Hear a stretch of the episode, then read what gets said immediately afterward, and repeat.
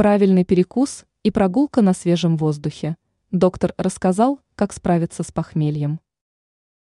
При похмелье человек может заметить за собой слабость, дрожь, а также его могут беспокоить головные боли, тошнота, жажда и другие неприятные симптомы.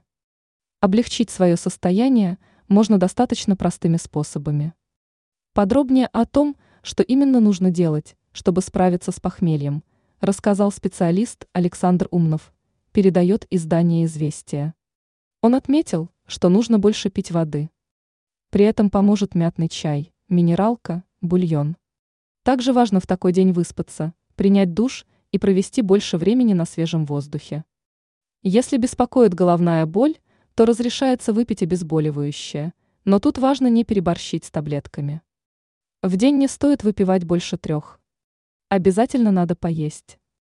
Лучше всего включить в рацион при похмелье сытные бульоны, уху.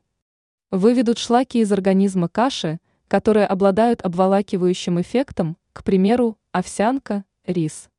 Можно также съесть льняную кашу. Ранее мы рассказывали, что нельзя делать во время похмелья.